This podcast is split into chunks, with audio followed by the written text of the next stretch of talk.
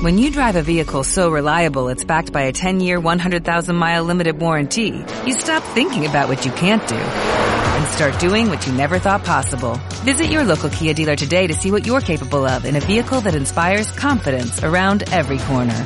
Kia, movement that inspires. Call 800-3334-KIA for details. Always drive safely. Limited inventory available. Warranties include 10-year 100,000-mile powertrain and 5-year 60,000-mile basic. Warranties are limited. See retailer for details. Marta de Baile, solo por W Radio 96.9. Marta de Baile, estamos de vuelta.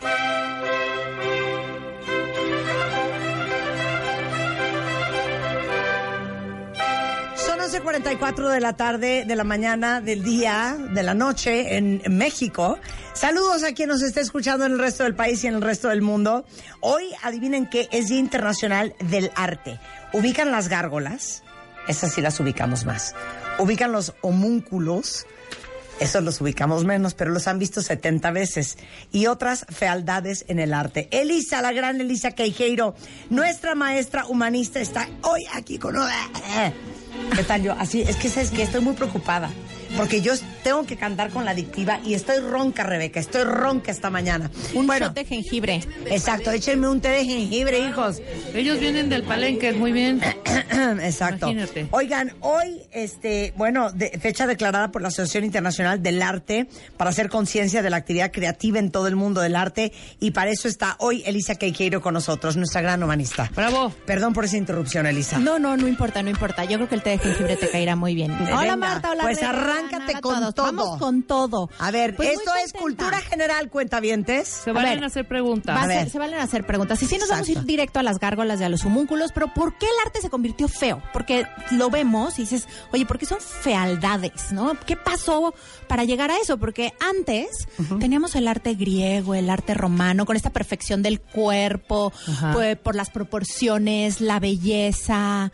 ¿Y qué va a suceder ahí? Bueno, conocemos y normalmente decimos, es que cayó el imperio romano. Sí, bueno, pero ¿por qué cayó y en qué momento el cristianismo se convierte en el centro? Entonces ahí les va.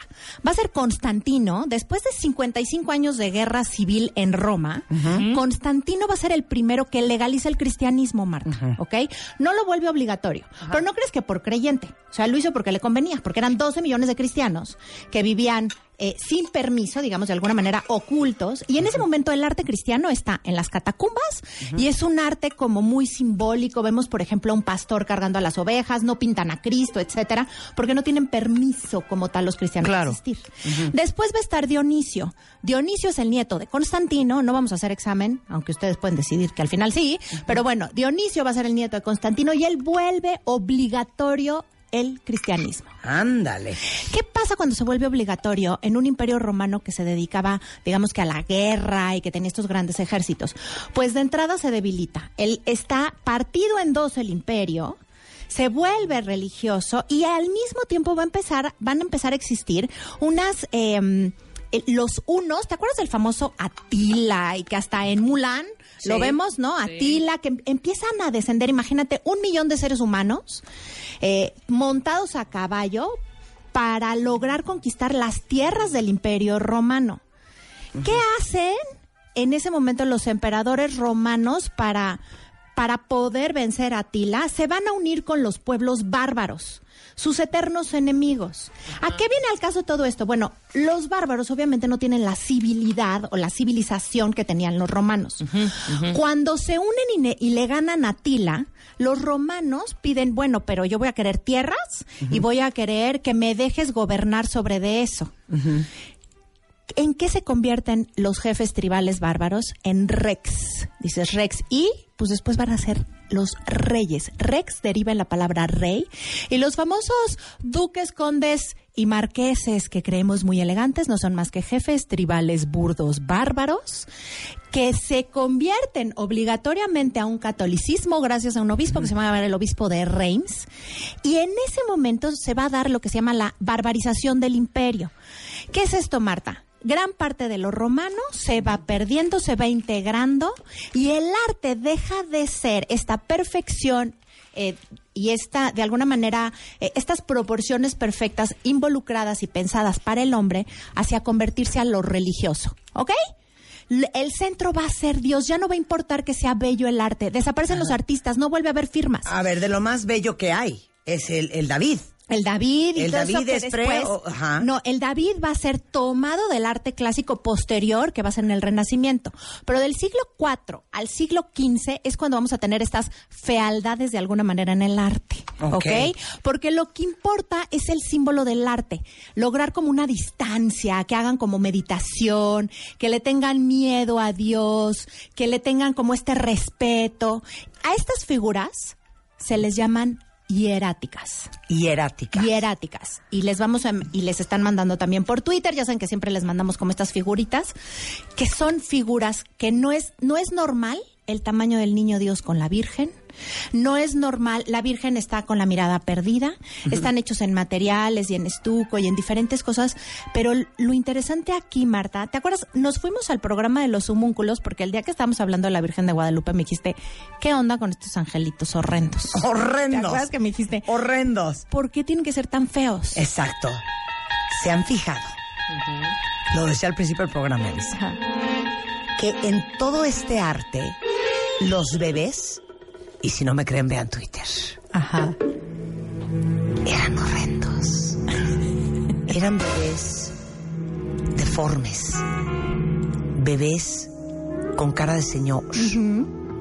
Bebés con cuerpo de señora menopáusica. Bebés con poco pelo en su cabeza. Bebés con unos rizos poco uniformes. Bebés con ojeras. De miedo.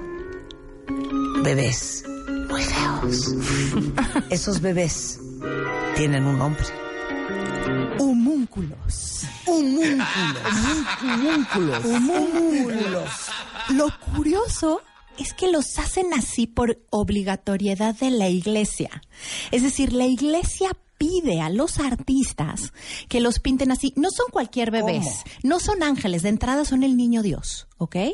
Es el hijo de la Virgen y van a estar pintados junto con las vírgenes, generalmente en el regazo sentados.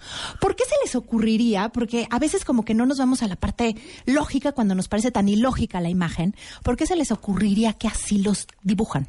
¿Para? Porque en un bebé Johnson, un bebé Gerber. Empiezan a ser hermosos a partir del O sea, com- renacimiento. com- compárenme al bebé Gerber con un homúnculo. No, pero también el bebé Gerber es una señora viejita. Preciosa. bebé. Sí, pero también Era tiene cara de grande. No, a ver, ¿qué te pasa? Ponle, son caritas Pero a ver, dos adivinanzas. A ver. ¿Por qué creen que están hechos como adultos esos bebés? ¿Por qué creemos? Acuérdense que es un mandato de la iglesia a los artistas. A ver. Están tratando de mandar significados, no de, no que por sea qué. bello el ¿Por arte. qué? Ok. ¿Por qué?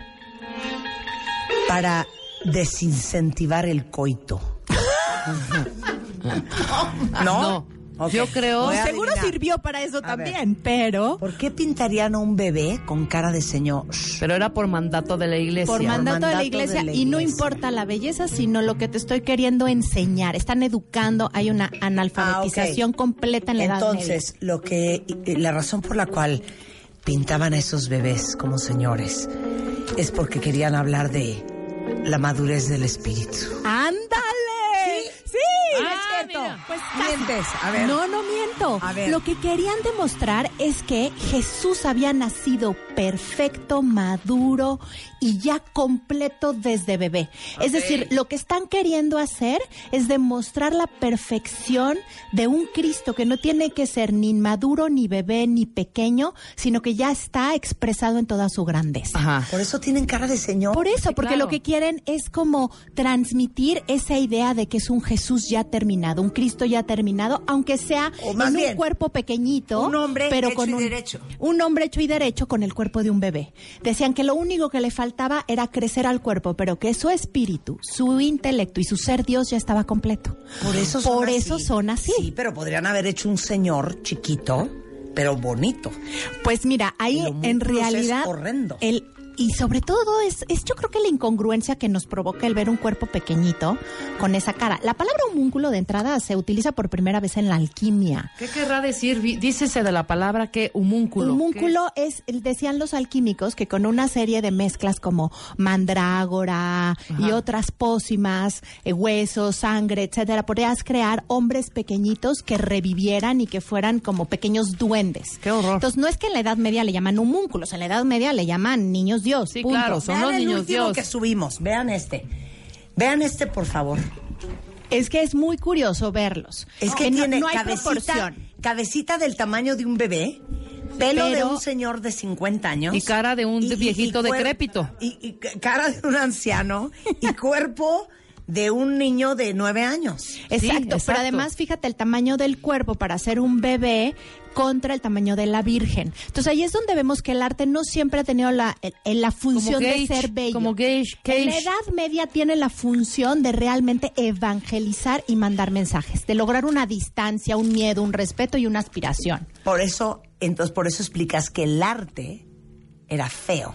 De alguna manera Porque sí. la belleza no era parte no del plan. era pla- parte del plan que en el Renacimiento obviamente va a retomar de manera muy importante. Exacto, nuevamente. Nuevamente. Regresando del corte, ya saben ustedes de los homúnculos. Y vienen las gárgolas. Y vienen las gárgolas. ¿Esas de dónde nacieron? Que ¿De dónde encantan, salieron? Me fascinan. Me fascinan Divino, las las gárgolas. Regresando, celebrando el Día Internacional del Arte con Elisa Queijeiro en W Radio. Primer lugar, primer lugar, primer lugar. En México. Séptimo lugar, séptimo lugar. A nivel mundial. Séptimo lugar a nivel mundial. Marta de baile. En Spotify. Spotify. El podcast. El podcast más escuchado en México y en el mundo. Dale click y escúchanos. Y escúchanos todos los días. A cualquier hora. En cualquier lugar. Marta de baile. En Spotify. Estamos en donde estés. Estamos en donde estés. Marta de baile. Solo por W, W, Radio 96.9. Estamos de vuelta. Son las 12.09 de la tarde en W Radio y como hoy es el Día Internacional del Arte, estamos explicándoles con Elisa Quejeiro de dónde vienen las gárgolas, esos bebés horrendos de, ante, de la Edad Media, De la Edad los Media, los homúnculos homúnculos del arte bizantino. y otras fealdades en el arte. Lo que Entonces nos quedamos en las gárgolas. En ¿no? las gárgolas. O sea, justamente estábamos hablando que no siempre el arte va a tener la función de ser bello. Ajá. Y justamente en la Edad Media lo que busca es dar mensajes a las diferentes personas alrededor de la iglesia. Las gárgolas al final se vuelven como sumamente llamativas. Son estas imágenes demoníacas y horrendas que están en las esquinas de las iglesias, de las grandes catedrales góticas y de las catedrales románicas. Las más famosas que nos acordamos siempre son las de Notre Dame, que de alguna manera las tienen que ver también y son tan famosas porque vienen de la novela de Víctor Hugo que se llama Nuestra Señora de París, donde está la famosa Esmeralda. Pero ¿por qué de Y, eh, entrada esa agresión ya casi casi al infierno, con un lugar sagrado? Eh, Es que justo En ese contraste sacro. es el que está padre de pronto investigar. De entrada hay que entender que lo primero es que tienen una función arquitectónica funcional. Están hechas no nada más para decorar, sino que antes, obviamente, el agua de la parte de la cañería del techo de las eh, catedrales caía sobre la piedra y la erosionaba, la manchaba. Las gárgolas, si se fijan, nunca están justo en el perímetro, sino sobresalen. Sí, Entonces las cañerías y los desagües de los techos van a salir por la boca de la gárgola, de tal manera que caen hasta la calle y no manchan la No construcción. chorrean las paredes. Sí, claro. De ahí el nombre. Esa es su función. Esa es su función, porque viene de la palabra Gar- gárgola, viene de la palabra francesa garguil, que también eh, sería del latín previo gárgula, que tiene que ver con el regurgitar o con la acción de hacer gárgara. De esa misma palabra viene garganta, Pues ¿no? viene todo el Que rollo. es como escupía. En alemán, por ejemplo, se le llama Wasserpeyer, que quiere decir vomitador de agua. Hijo, ma. Entonces, gárgola viene de garganta, de escupir el agua, de sacar el agua. Ahora, ¿por qué son demoníacas? Hay en realidad dos interpretaciones, demoníacas o, o con formas de animales y grotescas. Dos. Una, para que los pecadores vean que si son pecadores se convertirán en tipo demonios y jamás podrán entrar a los templos sagrados. No pueden entrar a la casa de Dios. Nunca vamos a ver gárgolas y estas imágenes dentro de las, ima- de las iglesias. Y la otra función es que justamente los demonios y seres fuertes, que no son demonios, son seres fuertes, almas fuertes que detienen a los demonios de entrar a la casa de Dios, ¿no? Entonces son protectores. Como protectores no crean que son los únicos que han existido. Existen gárgolas, por ejemplo, dentro del budismo, se les conocen como perros de Fu. Son estos famosos perros leones, los Fu dogs. los Fu dogs. Claro. Esos perros leones ya protegían los templos, Sí. son guardianes. Entonces las gárgolas tienen esta función de ser guardianes. Ok. Y como escupidores de agua o como para proteger justamente las construcciones de que el agua cayera, ya existían dentro de los griegos y también de los egipcios. Le estamos poniendo un tipo de gárgolas, tanto griegas como egipcias, para que ustedes las puedan conocer. Entonces los food dogs, digamos que son las gárgolas asiáticas. Exactamente. Ajá. Y budistas. Los Exacto. los budistas son los protectores Exacto. de los templos. de los templos. Entonces, las gárgolas van a ser protectoras, aunque tienen una función arquitectónica. Obviamente, cuando mejoran las, las formas de, ya ingenieriles y demás, ya no tienen esa función de sacar el agua, pero se empiezan a volver como una parte arquitectónica distintiva, ya no solamente de las iglesias, sino terminan estando también en los palacios, en los municipios, hasta llegar a las más, a las mismísimas gárgolas del edificio Chrysler de Nueva York. Claro. Que son Sí, es cierto. increíbles. Voy a buscar. ¿Te Ahorita se las acuerdas? posteamos. Ahorita se las posteamos. De El edificio de Del Chrysler en New de York. Chrysler en Nueva York. Estas gárgolas, nada más y nada menos, miden 3 metros de longitud por 4.5 metros de envergadura. Ándale. Obviamente, ¿por qué? Porque son protectores, son como si fueran estas águilas americanas, que son las protectoras del edificio, porque lo que hacían era hacer de una manera eh, llamativo. Las gárgolas iban a estar en los edificios más importantes, no solo en un principio sí justamente en las catedrales románicas y en las catedrales góticas, pero después en los edificios más significativos. Por eso los arquitectos de ese entonces, no que justamente es Kenneth Lynch al que se lo encargan, eh, deciden hacer estas gárgolas como símbolos. Las más famosas, como les digo, van a ser justamente las de Notre Dame y hay unas anteriores que son las de la Catedral de Lyon. Estas estamos hablando, fíjate cuánto tiempo se tardaban en hacer una catedral, del 1175 al 1480. O sea, las catedrales no se podían 300 levantar. años. Tres- sí, 300 años. De ahí que después la Catedral del Mar o los Pilares de la Tierra, Ajá. estas famosas novelas, se vuelven tan llamativas porque cómo hacían sin tecnología estos espectaculares, estas espectaculares catedrales, ¿no? De ahí el poderlo entender como tal. Ahora, la más famosa yo creo que es justamente eh, la de la de Notre Dame, ¿no? Que te debes de, de acordar de la de Notre Dame que está vigilando eh, y mira directamente a la Torre Eiffel. Y en esta Pero son- historia... son demoníacas. Son, son demoníacas. De hecho, fíjate, eh, así como los homúnculos, la iglesia mandaba cómo tenían que hacer, también las características de las gárgolas, vamos a ver que en un principio son más animales, pero después van a tener, las orejas pontiagudas significaban, ¿qué, qué otro tipo de iconología significaba como demoníaco? Las orejas puntiagudas, el cuerpo deformado, las patas grandes, las alas nunca van a ser alas con plumas, sino son alas más como de murciélago. Ajá. Y entonces demostraban como estos demonios que solamente los demonios podían espantar a los demonios, ¿no? De alguna manera. Esa era la, Para que no la intención entraran de- a ese lugar Claro. sacro. Sí, sacro. Oigan, y ahorita que decías que es el Día Internacional del Arte, y bueno, para todas las manifestaciones artísticas, eh, recordarlas el día de hoy, pero también es porque hoy es el nacimiento de Leonardo da Vinci. Por eso se escoge un día como hoy.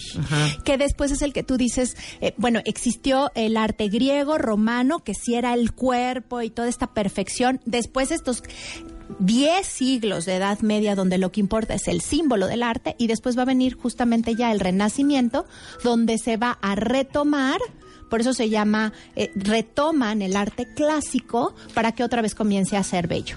Y después, bueno, ya van a venir las vanguardias que justamente van a decir no tiene que ser bello, sino tiene que provocar. Así, las gárgolas y las fialdades, Oye, Marta. ¿Les parece, cuentavientes, que hagamos un especial con Elisa de Da Vinci? Buenísimo. Hay que hacer de Leonardo. Así como hemos Desde hablado que era cocinero. de un Mauricio Garcés, un Cantinflas, una. Sara García, una María Félix, pues un Da Vinci, ¿no? Claro, por supuesto. Va, vamos a hacer Da Vinci, porque además sí tenía, eh, ¿te acuerdas que alguna vez también decía Rebe que cómo eran sus vidas? Él era bastante reventado, alocado, pero era una genialidad completa, no nada más artista, ¿no? ¿Y Miguel Un Ángel? científico. Miguel Ángel no se bañaba, por ejemplo. Se la pasaba entre la piedra, haciendo la piedra y observando la piedra, muy malhumorado, con un carácter muy fuerte. Neurótico. Pero neurótico. Pero Da Vinci no. Entonces podemos hacer ese especial, estaría divino. 100% hay que ser Da Vinci y hay que ser, Ser Miguel, Miguel Ángel. Ángel. Cuenta con ello, Marta. ¿Te parece? Sí. Bueno, déjenme decirles que entre otras eh, entre Deidades. otros, eh, bellezas, entre otros talentos que tiene Lisa, es que da unos cursos increíbles Muchas gracias. que yo creo que a muchos de ustedes les pueden encantar. Muchas gracias, Marta. Sí, voy a dar todos. Voy a dar una conferencia. ¿Te acuerdas cuando hablamos de la Malinche? Sí. Fue increíble. Bueno, hice mujeres prehispánicas porque aparte es rarísimo encontrarme cómo había una igualdad entre mujeres y hombres en el mundo prehispánico. Entonces voy a dar la conferencia Mujeres prehispánicas y la verdadera historia de la Malinche. Eso es el 4 de mayo. Aparten su lugar, por favor, para que... Y ya saben, cupo limitado y cuentavientes La con de descuento. la Malinche y otras mujeres prehispánicas. Sí, donde ¿ok? apartan su lugar, eventos arroba elisa.mx y tenemos un WhatsApp, siempre lo digo súper rápido, perdónenme, 55 21 49 55 82. Y para los amantes del arte, hice una recopilación de todos los programas que hemos visto en un, eh, en un taller que se llama El arte sí salva vidas. Caravaggio, Rodin, Picasso, Dalí, Cauduro, Warhol, todos juntos en este fin de semana, que es el último fin de semana de mayo. El arte sí salva vidas, ya saben, con su descuento por ser cuentavientes, eventos arroba elisa.mx y 55 21 49 55 82. ¡Viva el arte! Te Con placer. Y Ya yo a ustedes. Contratada para Da Vinci y luego Miguel Ángel. Ay, sí, vamos ¿Va? a hacerlo. Mil gracias. Pues que nos cuenten, ¿no? Claro. Dos personas tan importantes en la historia del arte. Cultura general, cuentavientes. Hay que hacerlo. Oigan, ya está la adictiva. ¿Ya vieron todo lo que subimos a Instagram Stories en Marta de Baile? Sí. Lo que subimos a Facebook. Ya está la adictiva en el estudio. Está con todo, ¿eh? 18 personas. ¿Qué tal suena? Desde el trombón hasta la tuba, desde las trompetas hasta el clarinete. O sea, suena hasta desde China. la tambora, o sea, no tienen ustedes una idea lo que van a escuchar ahorita. Así es que no se muevan de donde están, porque la adictiva es en the house.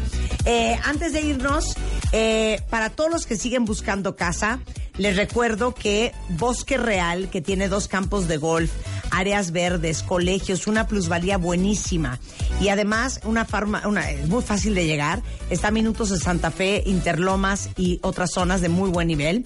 Bosque Real se encarga de su propia energía eléctrica, lo cual es muy sui generis, así como del propio eh, suministro de agua que ningún otro desarrollo hace. Y en Bosque Real tienen un desarrollo increíble que se llama Central Park Bosque Real. Central Park Bosque Real, que tiene las mejores vistas de la ciudad y de la zona. Eh, tienen amenidades como alberca techada, spa, un relax room, salón de eventos, gimnasio, un juice bar, mucho más. Es centralparkbosquereal.com para que vean de lo que les estoy hablando. Agenden una cita este, para que les enseñen este espectáculo de lugar. Muy bien. Y para todas las mamás que están en época y en edad de bañar a sus bebitos, ya saben que no hay que bañar a los bebés con el mismo shampoo, con los mismos jabones que usamos, ni cremas, ¿eh? Los adultos, porque la piel del bebé es mucho más delicada, es mucho más delgada, todavía no se termina de madurar y por eso eh, Johnson se acaba de sacar una línea eh, de fórmulas que son 100% suaves, sin parabenos, sulfatos o colorantes. Todas las fórmulas de Johnson están renovadas. Así es que para que ustedes estén tranquilas de que la piel de su bebé está cuidada, hidratada. Acuérdense que es Johnson's con fórmulas que son tan suaves y puras como el agua. Bien. Y si quieren más información, bueno, Johnson's tiene unas redes increíbles.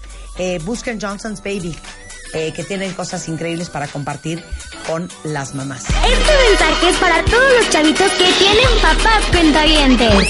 Dile a tus papás que te inscriban, porque el de Baile Kids está por comenzar. Dile a tus papás que graben en 30 segundos lo que sabes hacer y suban tu video a wradio.com.mx o a martadebaile.com. Lo más padre es que te vamos a regalar un viaje a Orlando todo pagado. El de Baile Kids está por comenzar. Oh, oh, oh. Número de autorización DGRTC, diagonal 0534, diagonal 19. Some imagination, huh?